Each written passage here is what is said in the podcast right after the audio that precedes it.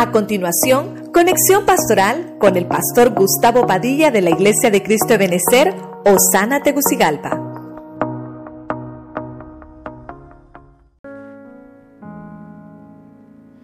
Dios les bendiga, mis hermanos, que Dios me los guarde nuevamente. Estamos aquí para celebrar hoy ayuno congregacional. Así que quiero que pueda usted acompañarnos el día de hoy. Tenemos una jornada desde ahorita hasta la tarde. Vamos a tener culto por la mañana y por la tarde.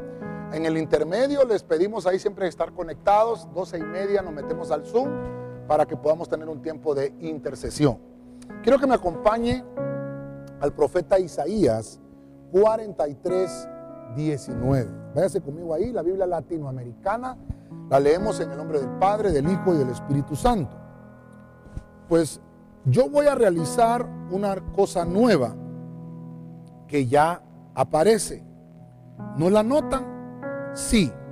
Trazaré una ruta en las soledades y pondré praderas en el desierto. Eh, leyendo, leyendo un poquito este versículo, la, la, palabra que saltó en mi corazón fue eh, que estoy haciendo, dice Dios, una cosa nueva. Y voy a tratar de trasladarle ese tema en mi corazón que saltó ayer. Yo ponía hacer nuevas las cosas. Y, y traté de buscar algunas referencias que el Señor nos hace en su palabra para que podamos aprender que todas las cosas son nuevas cuando buscamos su rostro. Hoy que estamos en ayuno, en el mes de agosto, que es el mes del reinicio, donde Dios puede hacer las cosas nuevas.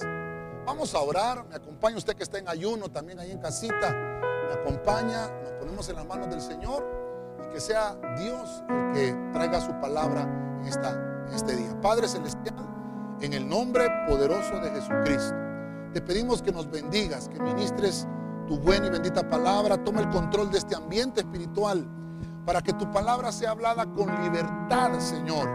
Por tu Espíritu Santo te lo pedimos. Gracias te damos, Señor. Quédate con nosotros en todo este, en todo este tiempo que estamos sumergidos en tu palabra. Gracias, Señor. Amén. Y amén.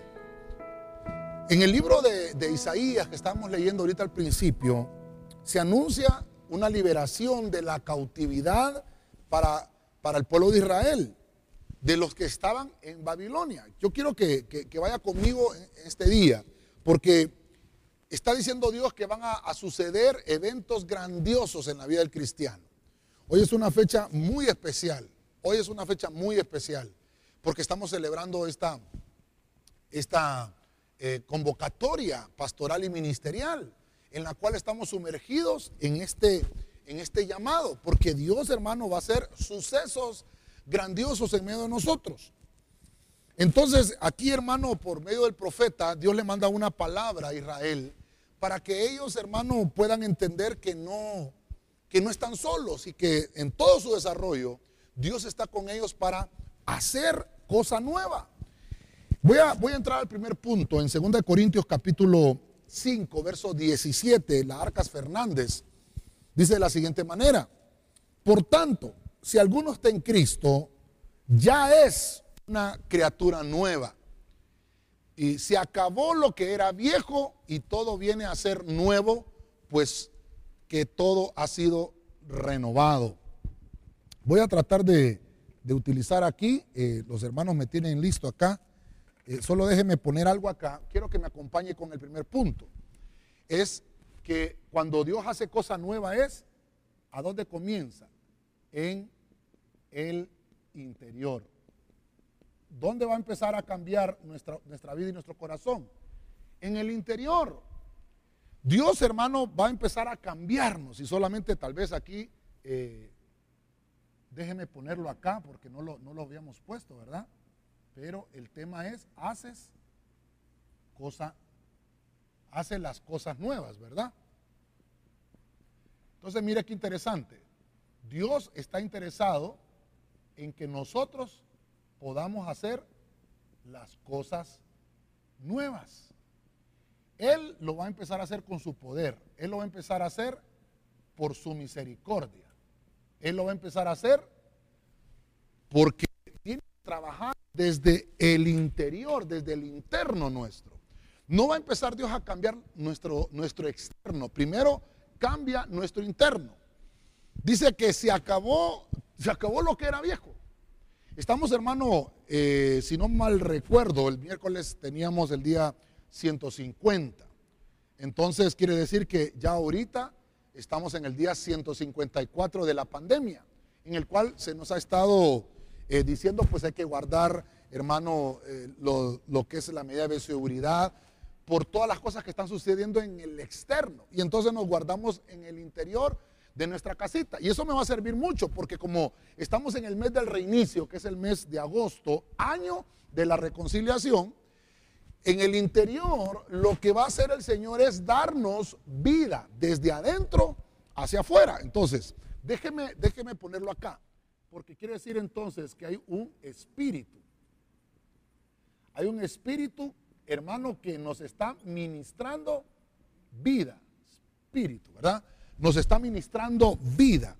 Cuando, cuando esto, esto lo podemos ver en la Biblia, es que Dios está haciendo un trabajo de excelencia un trabajo de excelencia.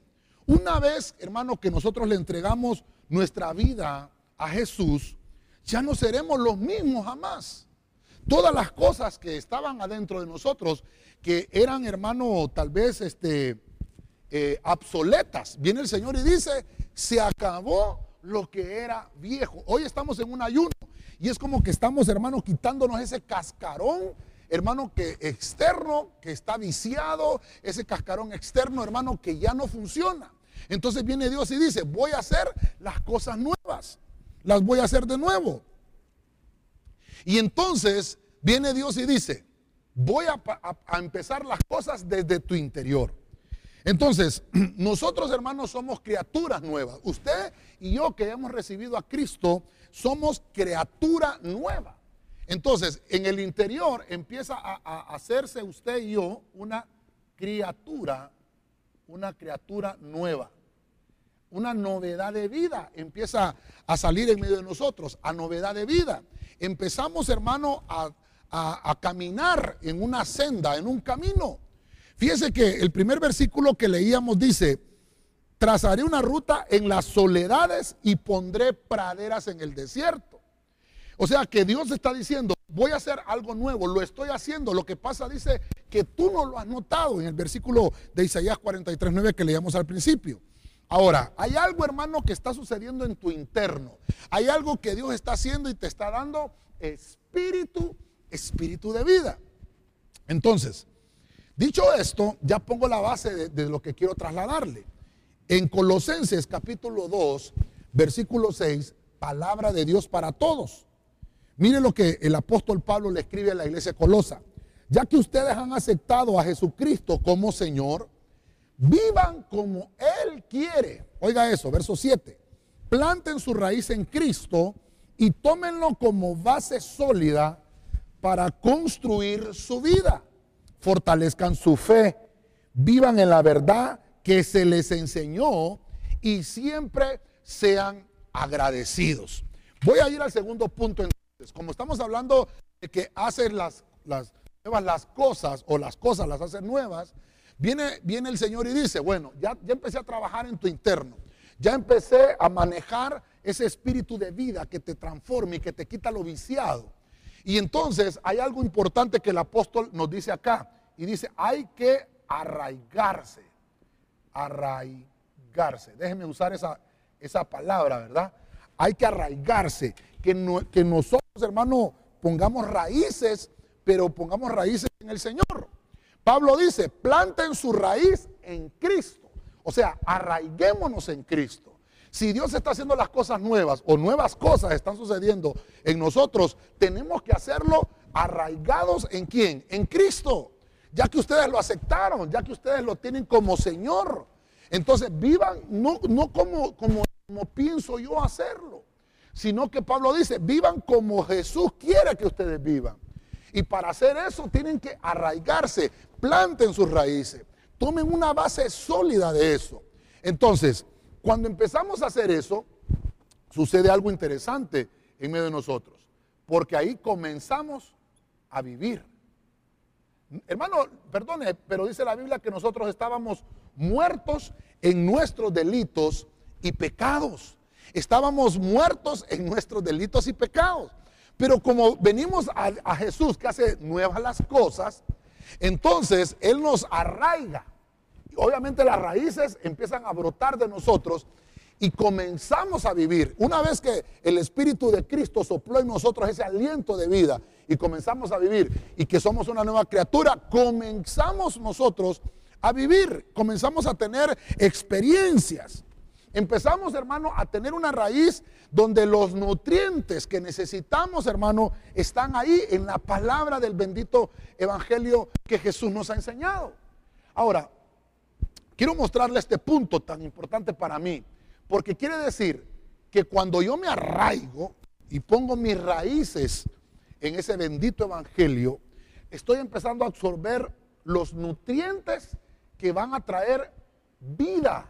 Nutrientes con los cuales yo voy a comenzar a tener una nueva eh, forma de vida. Y fíjese usted que ahora nos están diciendo eso, ¿verdad? Una nueva forma que, que hay que acostumbrarnos a vivir. Pero hoy le quiero hablar del espíritu, así como nos tenemos que acostumbrar a una nueva forma de vida cuando empecemos a, salir ya, hermano, después de este confinamiento. Ahora te voy a decir algo, tú y yo como hijos de Dios, como, como cristianos, hermano, y hemos comenzado a, a, vivir un camino de verdad, las cosas son nuevas, pero no, no desde ahorita, sino porque Cristo ya, hermano, te dio vida y entonces tú lo que tienes que hacer es arraigarte. Eso es comenzar a vivir. Los nutrientes del Evangelio nos van a ayudar a crecer, a edificarnos y a fortalecernos en el Espíritu. Cuando, cuando yo le entrego mi vida a Jesús, yo estoy aceptando esa modalidad de vida, esa nueva vida. Me llama mucho la atención porque estamos en ayuno y estamos declarando que esa forma de vida ya no es como yo la quiero hacer, sino como Dios quiere que yo la viva o como, yo quiere, como Dios quiere que yo la haga. Entonces, pero, pero debemos de entender algo, que no es siguiendo a los líderes que vamos a arraigar nuestra vida en Cristo, es siguiendo los pasos de nuestro Señor Jesucristo, donde Él va a provocar edificación y crecimiento en medio de nosotros.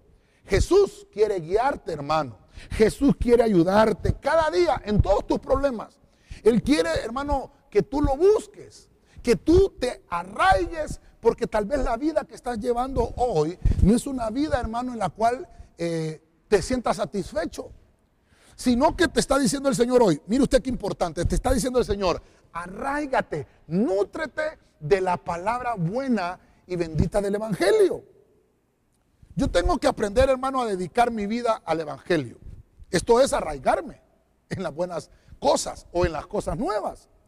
Cuando yo someto mi voluntad delante del Señor, cuando yo busco el conocimiento, el aprendizaje, cuando, cuando yo reconozco el poder del Espíritu Santo en mi vida.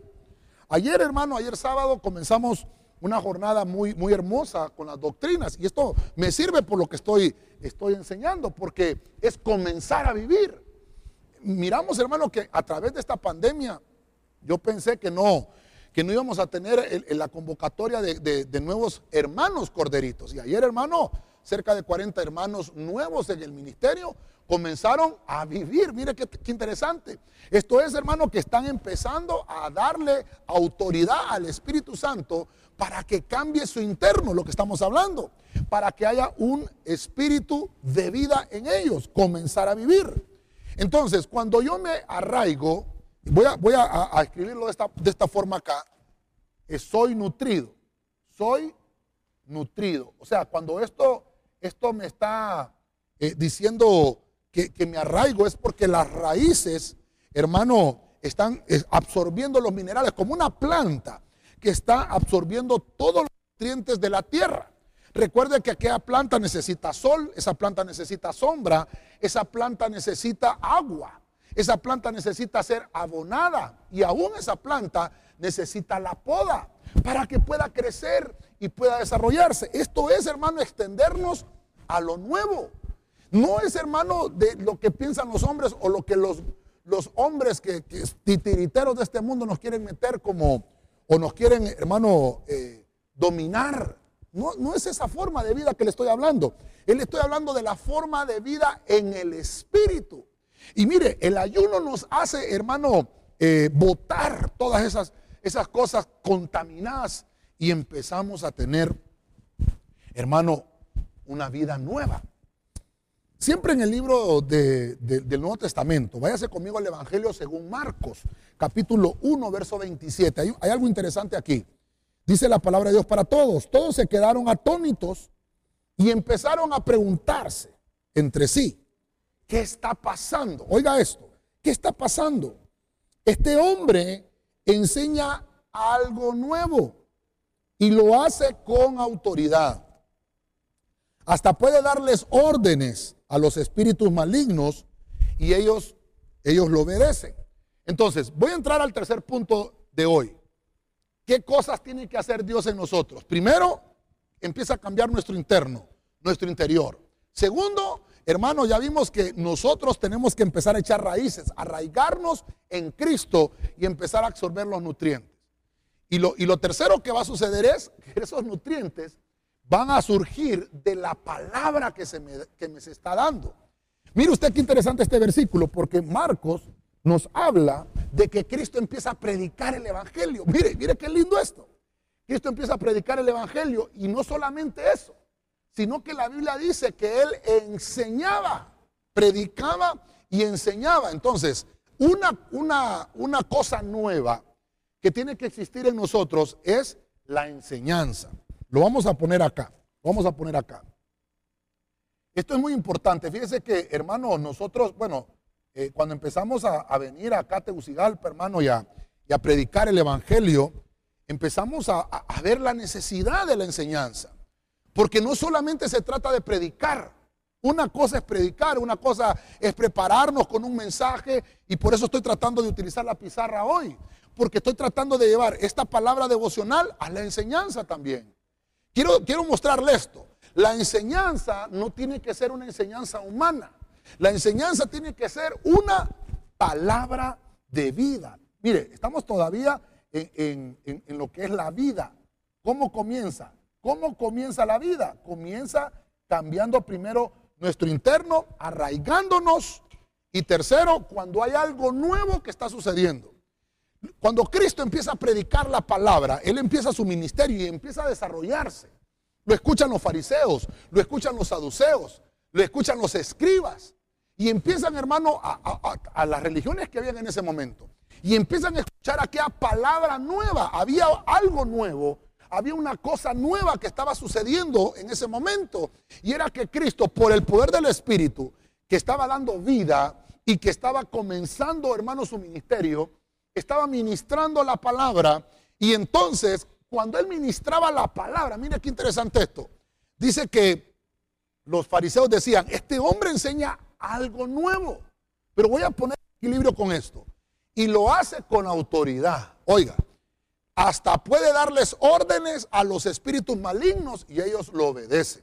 Entonces, ¿qué va a provocar? Una palabra de vida, hermano, va a provocar que hasta los demonios, que el Señor los reprenda, hermano, esos demonios sean sujetos a la autoridad de Cristo. La palabra de nuestro Dios es suficiente para expulsar de nosotros los malos arraigos. Porque obviamente, hermano, lo que le quiero trasladar es que Cristo solamente con decir la palabra, quiero que me ponga atención en esto, solamente con decir la palabra, hermano, los demonios se iban. Mire, que aquí no estamos hablando, hermano, de que hay que despeinar a los hermanos y que hay que tirarlos al suelo a la fuerza para que ya sea libre en el nombre de Jesús. Y, hermano, y a veces hasta hacemos un escándalo en la iglesia cuando estamos haciendo una liberación. Hay gente, hermano, que quiere sentir eh, algarabía cuando haya libertad en los endemoniados. Ahora, le voy a decir por lo que estamos mostrando esta mañana. No siempre va a ser así. En algunas ocasiones dice la Biblia que el Señor oró por algunos endemoniados y estos hermanos dice que se revolcaban en el piso, echaban espuma por la boca algunos hasta gritaban cuando eran libres, pero no siempre fue así. En este versículo dice que, oiga bien, le daba órdenes a los espíritus malignos. Le daba órdenes, mire, a los demonios, espíritus malignos, a todas las entidades de las tinieblas que, que no querían, hermano, dejar o soltar los cuerpos que estaban ilegalmente siendo invadidos, que eso ya lo vimos en un estudio del martes. Pero me llama mucho la atención que nuestra palabra, nuestra prédica, esto es muy importante, tiene que tener ese aditamento, tiene que tener ese ingrediente de las cosas nuevas o de las nuevas cosas que Dios nos ha ministrado. No puedo estar predicando. Yo le decía a los hermanos, me recuerdo yo que siempre que estábamos acá en la iglesia les decía yo, hoy predicamos la samaritana. El otro domingo la chancleta de la samaritana. El tercer domingo el wifi de la samaritana. El, cuarto domingo la samaritana contraataca. Y, y hermano, y vamos a estar toda la vida con el mismo tema. Tenemos que aprender que hay algo nuevo siempre en la palabra. Fíjense que le estoy hablando de hacer las cosas nuevas. Y mire cuántas cosas llevamos y cuántas veces lo hemos predicado, pero cuántas cosas estamos sacando nuevas ahora. Somos una nueva criatura, hay nutrición y cuando hay enseñanza hay una palabra de vida. Entonces, esa palabra de vida va a provocar dos cosas. Va a provocar sujeción y va a provocar autoridad. No por lo que yo hablo, sino por el mensaje que traigo. Por ese mensaje, hermano, que no es mío, sino que es un mensaje que me fue delegado a enseñar. Hermano, perdóneme si yo mismo necesito ser liberado, yo mismo necesito ser sanado, yo mismo necesito ser protegido por Dios. Entonces, tengo que predicar lo que yo estoy poniendo por obra. Muchos psicólogos, hermano, si usted va a un psicólogo, le, le van a decir que tal vez una posesión demoníaca o una invasión espiritual eh, puede ser una, una, enfermedad mental. Y que eso se lo inventaron los pastores para eh, tenerle con miedo a la gente. Eso puede decir un psicólogo. Gloria a Dios que hay psicólogos cristianos. Y yo sé que me están viendo también. Y pueden entender de una mejor manera lo que le estoy trasladando. Porque está claro que cuando una persona está siendo dominada por los demonios, está controlando a esa persona. Quiere decir que necesita algo nuevo esa persona. Mire, hay algún endemoniado, hay alguno que esté siendo invadido por espíritus. ¿Qué necesita? Necesita ser enseñado. Por eso le estaba comentando que comenzamos las doctrinas ayer. Y esto quiere decir que a medida que la palabra va entrando en los cuerpos, en los seres, en las personas, la palabra va entrando, los demonios van huyendo sin necesidad de hacer algarabía. Por eso es que aquí dice, ¿quién es este hombre que enseña algo nuevo y lo hace con autoridad? Y solo con enseñar eso, dice que se le da órdenes a los espíritus malignos y obedece. Entonces, cuando se predica la palabra, y el punto del clímax de la palabra es la administración al final. Ministramos esa palabra, echamos fuera, hermano, las cosas que, que están en nuestro interno haciéndonos daño, inmediatamente somos libres de estos ataques, porque hay una palabra de vida. Hemos entrado a hacer las cosas nuevas. Y esto, hermano, todas las mañanas necesitamos esto. Mire, mire qué interesante. Como estamos hablando de hacer nuevas las cosas. Dice la Biblia que cada mañana son nuevas sus misericordias. Entonces, cada mañana tiene que haber una palabra nueva para nosotros. Yo bendigo al Señor porque en este lugar nosotros somos prosperados por la palabra. Yo sé que están diciendo muchos ahí, gloria a Dios por eso. Amén. Vamos a avanzar al siguiente versículo, en Ezequiel 47, 12. Váyase conmigo ahí. Biblia textual. Y en las orillas del río, a uno y otro lado, crecerá toda clase de árboles frutales, cuyas hojas no se marchitarán y cuyos frutos no caerán. Brindarán frutos, oiga esto, frutos nuevos, todos los meses porque las aguas que los riegan salen del santuario y su fruto será para alimento y sus hojas para medicina. Voy a entrar entonces al cuarto punto de hoy. Y esto me llama mucho la atención porque este versículo está hablando, hermano, de algo que va a suceder en el milenio. Es un versículo escatológico. Pero también lo puedo trasladar a la propia escatología personal. Porque va a suceder cuando yo haga esto. Cuando haya espíritu de vida, cuando yo comience a vivir y cuando la palabra de vida empiece a funcionar en mí. Quiere decir que estoy en una novedad de vida. eso va a provocar lo cuarto, el cuarto, que son, son frutos, frutos nuevos. Quiere decir que el cristiano tiene que ser fructífero. El cristiano tiene que aprender, hermano, a que tiene que dar frutos. Y mire lo importante. Brindarán frutos nuevos, se lo subrayé aquí, todos los meses. Usted que está ahí en casita, repita, todos los meses. Hermano, no se trata de que, pastor, ahorita en la pandemia yo no he estado dando frutos, fíjese, pastor. Bueno, por lo que le estoy predicando, hermano, aquí no encuentro en la Biblia que dice, bueno, va a brindar, frutos nuevos en los meses en que haya prosperidad. En los meses de sequía, pues no se va a poder, ¿verdad? No, no dice la Biblia así. Mire qué interesante, cuando dice nuevos los frutos en todos los meses, está hablando de todas las épocas del año. En nuestros países centroamericanos solo tenemos verano e invierno. Esas son las dos únicas estaciones climatológicas que tenemos. Pero en otros países, hermano, existe el otoño y existe la primavera. Quiere decir que cuando el Señor está dándole esta palabra a Ezequiel, le está diciendo, sabes, de mi presencia sale un río.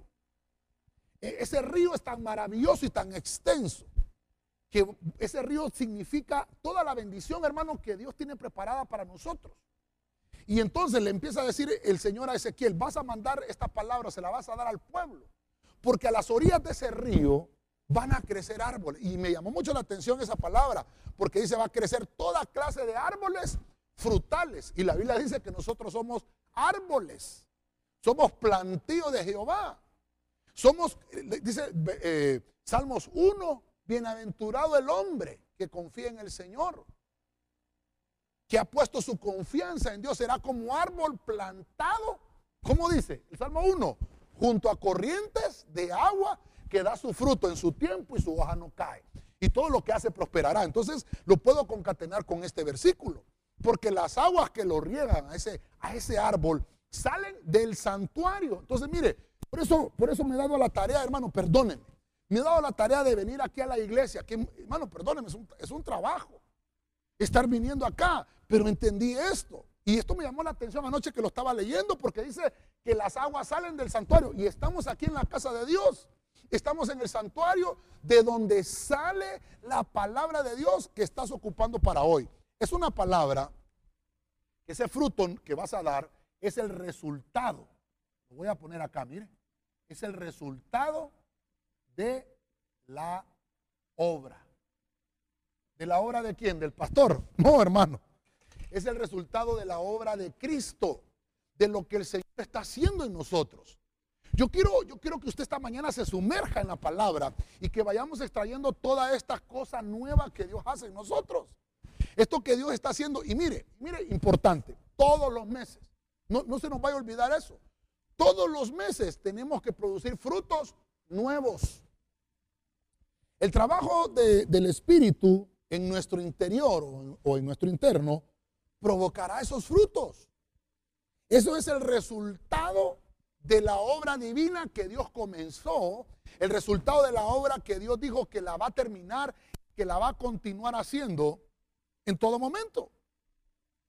Los frutos nuevos es un trabajo del Espíritu en nosotros. Yo quiero trasladarle esto, hermano, porque los árboles tienen que dar fruto. Y mira que la Biblia dice que son árboles frutales. Hay unos árboles, hermano, que que no dan fruto y algunos dicen que eso, eso se llama monte. El, palo que no da fruto le dicen monte, lo arrancan y lo botan. Pero el árbol que da fruto lo cuida la gente. Quiere decir que cuando nosotros estamos en ese, en ese punto de estar dando frutos, el Señor nos cuida. Por eso es que Dios nos protege. Por eso es que Dios nos cubre. Y por eso es que Dios nos guarda. Siempre en el mismo punto de los frutos nuevos, en Juan 7:38, Miren lo que dice Juan 7:38, Reina Valera 1960. El que cree en mí, como dice la escritura, oiga, de su interior correrán ríos de agua viva. Yo sé que este versículo usted se lo sabe, pero mire el 39. Esto dijo del Espíritu que había de recibir los que creyesen.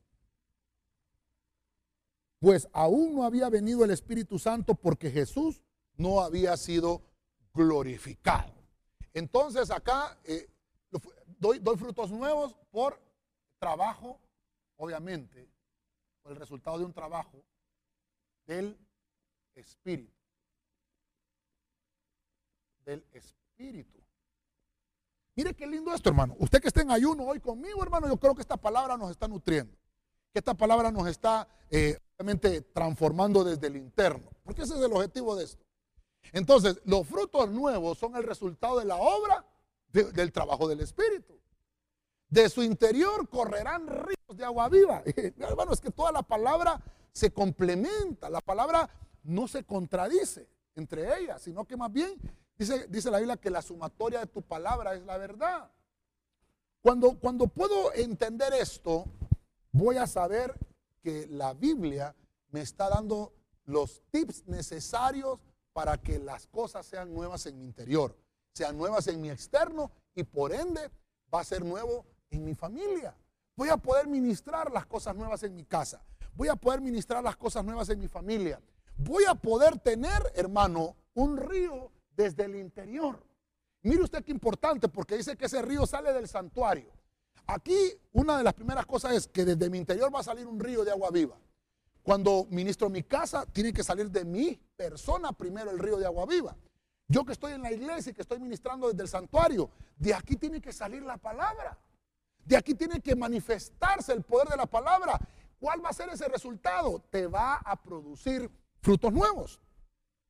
Avanzamos un poquito. Punto número 5. El Evangelio según Lucas, capítulo 5, verso 36, Reina Valera actualizada. Les decía también una parábola. Oiga, nadie corta un parche de un vestido nuevo para remendar. Oiga, un vestido viejo. De otra manera, el vestido nuevo se rompe y el parche tomado del nuevo, mira esto, no armoniza con lo viejo. Estoy leyendo la Reina Valera actualizada. Voy a poner el, punto número 5 de las cosas de las cosas nuevas que está haciendo el Señor conmigo. Entonces, cuando yo ya doy fruto, necesito cobertura. A este punto le puse nuevas nuevas ropas, nuevo ropaje. Un ropaje, hermano, restaurado. Un ropaje, hermano, con el cual, mire usted, por, por el versículo que estamos leyendo, no tener remiendos. Qué terrible, hermano, andar remendado. Qué terrible, hermano, tener roto el vestido, tener roto los pantalones. Ay, hermano, qué terrible. Y dice la Biblia que, mire, la Biblia no te recomienda, según lo que dice acá, poner parche en ese vestido de algo viejo. Ni también te dice, ni vayas a ponerle a un, a un, a un vestido viejo, vayas a ponerle un parche de un vestido nuevo. Dice aquí, nadie va a cortar un parche de un vestido nuevo para remendar. Para remendar que el vestido viejo. De otra manera, el vestido nuevo se rompe. Mire qué interesante. Si hay una vestidura nueva con, roturas y usted le pone un parche viejo, esta palabra fue la que me llamó la atención. El parche tomado del nuevo no va a armonizar con lo viejo. Ya sea que su vestido sea viejo y le pone un parche nuevo, o su vestido sea nuevo y le pone un parche viejo, dice la Biblia, no hay armonía no va a armonizar los remiendos. Por eso es que Dios te dice, te voy a cambiar el ropaje. Mire, hay, muchos temas que hemos hablado acerca de, creo que hay, hay un tema que le pusimos las siete vestiduras de lino del sacerdote. Creo que vimos otro, otro tema que le pusimos los ropajes del cristiano y hemos hablado de esto interesantemente muchas veces. La vestidura nos habla de la cobertura, nos habla de que yo tengo que tener algo nuevo cuando yo comienzo una nueva vida. Cuando mi interior empieza a cambiar, cuando empiezan a, tener raíces eh, mi vida cristiana en el Evangelio, cuando hay una enseñanza, cuando hay una palabra de vida, hermano, que me enseña a tener autoridad y entonces eh, por medio de eso puedo dar frutos nuevos. Interesante, necesito un ropaje nuevo, necesito una ropa nueva, no puedo estar poniendo parches. Y aquí, hermano, voy a, tomar este punto porque las cosas viejas no las podemos traer, hermano, y ponerlas con las nuevas, porque no van a armonizar. Y estoy hablando de ropaje, estoy hablando de cobertura. Por eso es que tú tienes que tener bien certero quién es tu cobertura, quién es el que te protege, quién es el que te delega, quién es el que te ministra la palabra. No podemos estar tomando, hermano, vestiduras prestadas. No podemos estar tomando tampoco unciones prestadas de otros ministerios. Por eso dice la Biblia que hace cosas nuevas en nosotros. Él hace nuevas las cosas en nosotros. Evitemos entonces que nuestras vestiduras se rompan, estando en armonía con el Espíritu. Si tú y yo, hermano, aprendemos a estar en armonía con el Espíritu, Él te va a cambiar totalmente. Dice la Biblia en Lucas 15 que el hijo pródigo cuando regresó al padre, regresó con vestiduras viejas. El padre le dijo inmediatamente a los, a los, a los que tenía como siervos, bañenlo, bañen a este hombre, quítenle la suciedad que trae y luego le cambian las vestiduras. O sea, le dan un nuevo ropaje. Pero no le dijo, e, esas vestiduras que trae, remiéndanselas. Pónganle parches a esas vestiduras para que no se mire tan mal. No, cámbieselas totalmente. Cámbiesela completamente. No te está diciendo el Señor, haz. No, un cambio total. Un cambio total de vestidura, una mudanza.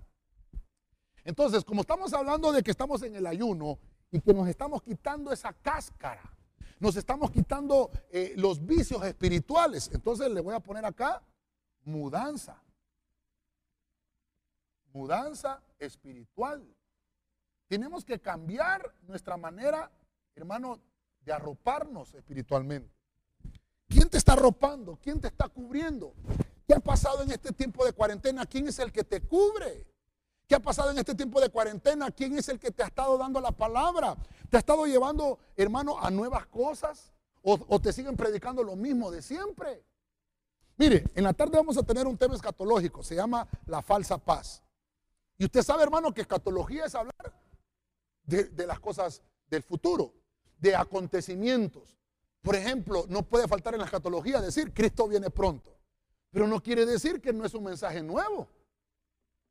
Ni tampoco quiere decir que es un mensaje viejo, porque la palabra Cristo viene, y por eso lo tomo acá, por una mudanza espiritual, porque la palabra Cristo viene es de Maranata.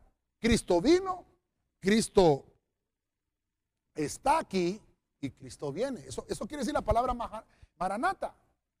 Porque está hablando de, de, un pasado, presente y futuro. Y la Biblia dice que Dios es el mismo de ayer, de hoy y de siempre. Pero Él, hermano, todas las mañanas hace cosas nuevas, aunque es el mismo. Aunque vamos a hablar de un tema que usted dice, no hombre, eso ya lo conocí. Pero qué cosas nuevas estamos extrayendo aquí. Una mudanza del espíritu, una, un trabajo del espíritu, una enseñanza y una sujeción nueva, nutrientes que van a ayudarme a desarrollarme en lo espiritual. Dicho esto, está hablando aquí de, de un ropaje, pero fíjense que el 5.36 tenemos aquí, 5.36. Pero el versículo 37, quiero leerlo por cuestiones del tema. La Reina Valera actualizada, ni nadie echa vino nuevo en odres viejos. De otra manera, el vino nuevo romperá los odres. El vino se derramará y los odres se perderán. Estoy tomando en relación el mismo versículo, eh, perdón, el mismo capítulo con el versículo 36 y 37. El 36, como estamos hablando de nuevo ropaje. Fíjense, hermano, que aquí el Señor, fíjense usted qué terrible, porque en este versículo el Señor está respondiendo una pregunta. La pregunta del ayuno está respondiendo el Señor. Fíjense que le están preguntando, los discípulos de Juan el Bautista ayunan. Dinos, Señor, ¿por qué ustedes no ayunan? Mire la pregunta del ayuno que le hacen al Señor. Entonces Él contesta, nadie va a poner un parche viejo en una vestidura nueva. Pero interesantemente, estamos hablando del ayuno. Ni nadie va a poner un vino nuevo en un odre viejo. Porque el vino nuevo está, está tan efervescente, hermano, que va a romper el, el odre. El vino se va a derramar y los odres se van a echar a perder. ¿Tienes vino nuevo? Entonces ponlo en un odre nuevo. Porque si no, no se va a poder conservar el vino. Dice, dice la Biblia, mire qué interesante, nadie va a echar un vino nuevo en un odre viejo. Esas eran cosas que los mismos judíos conocían del pasado. Si tú eres una nueva persona, si tú eres una nueva criatura, Dios te va a poner una nueva cobertura, una nueva ropa. No puedes estar con coberturas antiguas. Todavía no puedes estar pensando en las iglesias que visitabas antes porque esa cobertura ya está vieja. Tienes que arroparte con algo nuevo, dice la Biblia, no tengas remiendos en tu cobertura. Tiene que haber una mudanza espiritual porque dice Dios, hago nuevas las cosas. Voy a ir finalizando con esto. En Efesios capítulo 4, verso 23, nueva traducción viviente. Mire qué interesante esto de, estamos en hacer nuevas las cosas. Y en cambio, dejen que el Espíritu les renueve los pensamientos y las actitudes. Verso 24. Pónganse la nueva naturaleza creada para ser la, perdón, para ser a la semejanza de Dios, quien es verdaderamente justo y santo. Ok, este versículo, hermano, es un tema que lo desarrollamos en la doctrina de corderitos van a ver los corderitos más adelante. Pero quiero mostrarle entonces el punto 6. Ya vimos que Dios hace nuevas las cosas. Pero mira ahora, nuestra mente tiene que cambiar. Ya vimos la ropaje. Pero no solamente se quede ahí. Tiene que cambiar ahora su mente. Tiene que tener una mente renovada. Y lo voy a, lo voy a poner acá porque estamos desarrollando también esto acá. Tiene que tener usted, hermano, una mente mente renovada. Esto no solamente es para usted, este mensaje no solamente es para usted, este mensaje también es para mí. Porque mi mente, mis pensamientos, yo no los puedo estar exponiendo aquí con usted, sino que yo tengo que predicarle lo que la Biblia dice y el pensamiento de Dios que viene hacia nosotros. Por eso es que nuestro intelecto es un intelecto Vamos a ver, no me quiero equivocar aquí, ¿verdad? Consciente. Fíjense, hermano, que esto es muy interesante, porque aquí debemos de entender varios puntos con esto. No debemos de, de, hacer, hacer, algo espiritual, convertirlo a místico. Esto, lo he predicado siempre. Por eso, por eso eh, eh, el punto que le estoy poniendo acá de la mente renovada es que el Espíritu les renueve los pensamientos y actitudes. Porque cuando está hablando de ese intelecto, que yo soy consciente de, lo que Dios está ministrando, hay una sabiduría que Dios está ministrando, una sabiduría divina. Entonces ya no voy a tener los mismos consejos que tenía antes, porque ahora mi mente se renovó. Hay algo nuevo, sucedió algo, algo nuevo. Mi mente cambió. Mis pensamientos ya no son los mismos que antes. Por ejemplo, por ejemplo, ¿qué hacías antes en el pasado cuando tenías problemas? Habían, habían hombres que buscaban el estanco, que buscaban la bebida y trataban de ahogar sus penas en, el alcohol. Pero una persona, una criatura nueva, ya no va a recurrir a ese tipo de, de pensamientos porque ahora hay un intelecto consciente. El Espíritu despertó en tu interior. Y entonces ese Espíritu es el que te hace tener nuevas actitudes. Nuevas actitudes. Entonces, aquí esto es importante. Porque fíjese que la actitud va a depender mucho de cómo hayas dejado que Dios cambie tu interno. A veces, hermano, una mala actitud va a provocar una mala reacción en las personas. Una mala actitud es un símbolo de que tu mente no ha sido renovada y por ende tu intelecto no ha sido cambiado. Una mala actitud está hablando de, una mente pobre.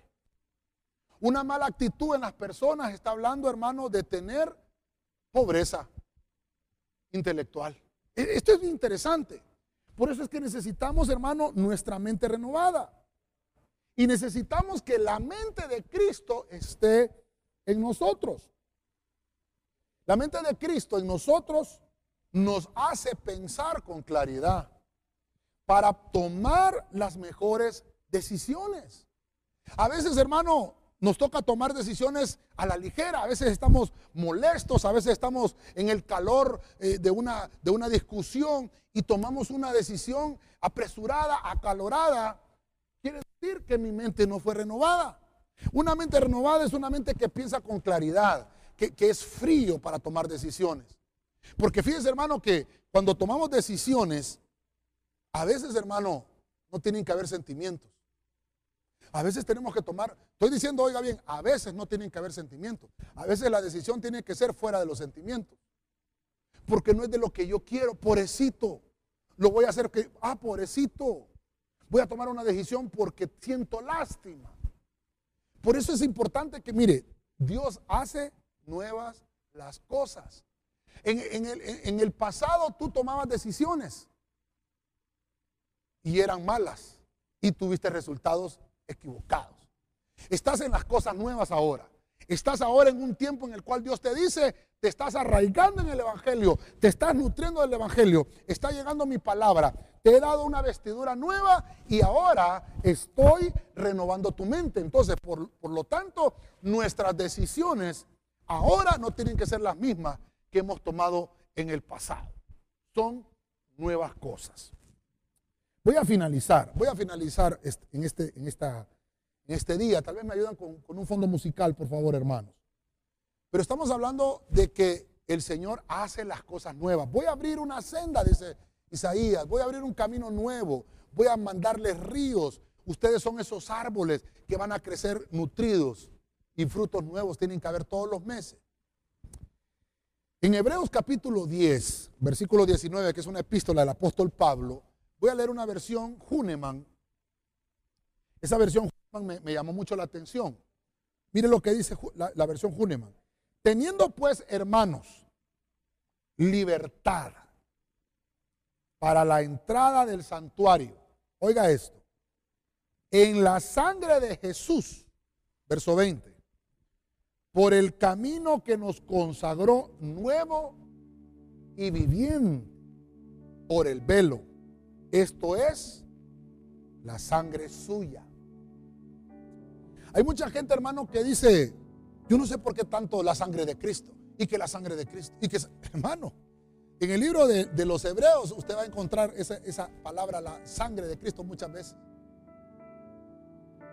Porque ahora puedo decirle, como Dios está haciendo las cosas nuevas, ¿sabe cuándo comenzaron las cosas nuevas? Cuando Él derramó su sangre en la cruz del Calvario. Quiere decir que la, la, sangre tiene que ver mucho con las cosas nuevas.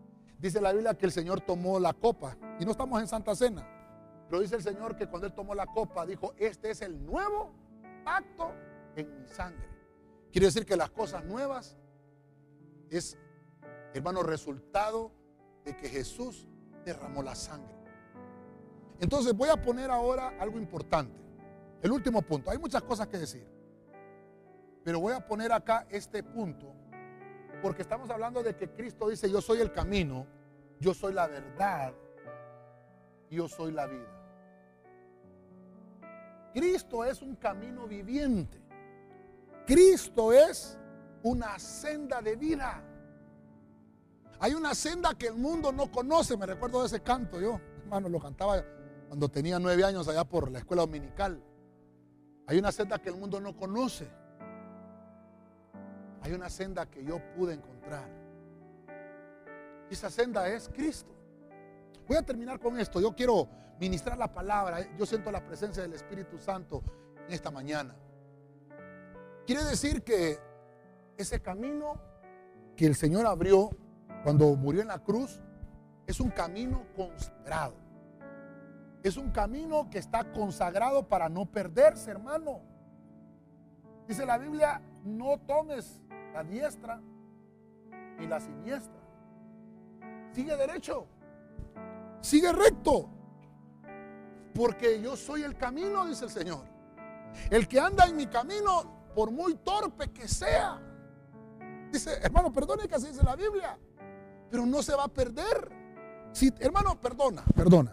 Si tú estás en el camino que es Cristo, y dejas que Él sea esa novedad de vida en tu interior, no te vas a perder. Por el camino que nos consagró nuevo, dice esta versión, eso, eso me gustó mucho. Un camino viviente. Jesús es el camino. Ese es un, camino consagrado. Hermano, es cuando Dios empezó a hacer las cosas nuevas. Tienes que caminar por esa senda. En medio de esa senda Dios te va a dar protección. En medio de esa senda Dios te va a dar prosperidad. En medio de esa senda Dios va a ser tu suplidor. Cuando dice aquí, cuando dice aquí, teniendo hermanos libertad para la entrada del santuario. Mire, en la tarde vamos a ver un poquito de esto en la escatología. Pero déjeme tocarle algo acá, un pincelazo. ¿Por qué se abrió el templo? ¿Por qué el velo del templo se rasgó? Y estaba diciendo, ahora van a poder entrar todos los que quieran entrar. Porque ahora, hermano, el cordero ha sido inmolado. Es Cristo en la cruz. Y ha sido el sacrificio que se pagó una sola vez y para siempre. Por lo tanto, ese camino está abierto y está consagrado. Entrar a ese camino santo significa que estamos comprometidos y estamos dedicados a la obra del reino. Senda viviente, Cristo es la senda viviente. Hay un camino que nos consagró y esto nos habla de compromiso. Que nosotros estamos comprometidos con Dios. Dice un pasaje por ahí, ¿cómo le vamos a dar gracias al Señor? No le vamos a dar gracias ni con todo el oro del mundo, le vamos a poder pagar lo que Él hizo por nosotros. Ni con toda la plata del mundo, ni, ni, con, ni con las joyas preciosas que existan en este mundo. Le vamos a poder darle o expresarle la gratitud. ¿Sabe cómo le vamos a expresar la gratitud al Señor? Cómo de alguna forma vamos a tratar de pagar tanto favor que Dios ha hecho con nosotros. Es tomando ese camino consagrado, tomando esa senda viviente, comprometido con Dios. Yo quiero ministrar la palabra en este, en esta, en este día. Quiero resumirte lo que hemos hablado de hacer nuevas las cosas. Vimos como, como el primer punto, hermano, que las cosas comienzan a ser nuevas en el interior. Cuando hay un espíritu de vida dentro de nosotros. Que eso es que somos criaturas nuevas, nueva criatura. Número dos, vimos que es arraigarnos. Cuando estamos arraigados es cuando comenzamos a vivir. Porque a veces, hermano, hemos tenido una vida que no ha sido vida, es una, muerte. Dice la Biblia que estamos muertos en esos delitos y pecados. Número tres, vemos también que algo importante que debe haber en las cosas nuevas es la enseñanza. Tiene de haber enseñanza, no solo predicación. Tienes que tener enseñanza. Eso te habla de la palabra de vida que está funcionando en tu interno. Es una palabra de enseñanza. Dice la Biblia que, que no solo se trata de, hacer eh, alboroto para librar un demoniado, dice que Cristo con la palabra que predicaba, con la palabra que enseñaba, la gente era libre de sus demonios. Los demonios los dejaban, los espíritus malignos los soltaban. Número cuatro, vemos que también hay frutos nuevos en, esa, en esta nueva, en nuevas cosas. Es el resultado de la obra pero de la obra de quién? Del trabajo del Espíritu. Es el resultado, hermano, de que te has dejado formar, que te has dejado trabajar por el Espíritu. Número 5, viene entonces y te pone el Señor nuevas ropas. Viene el Señor y te dice, ahora ya no pongas remiendos en tus vestiduras. Cambia esas vestiduras viejas por una vestidura nueva. Número 6, entonces viene Dios y ahora dice, tienes que renovar tu mente. Renueva tu mente. Tienes que tener un intelecto consciente. Tiene que haber en ti nuevas actitudes. Eso es lo que nos está diciendo la Biblia en ese versículo de Efesios 4, 23 al 24. Tienen que haber nuevas actitudes. Nuestras actitudes a veces echan a perder relaciones. Y por último, número 7, la senda viviente el camino consagrado que dejó nuestro Señor. Y esto nos enseña en Hebreos 10, 19 que ahora estamos comprometidos con Dios, comprometidos con el Señor, porque no podemos pagar de ninguna manera tanto favor que Dios ha hecho con nosotros. Te hablé de hacer nuevas las cosas.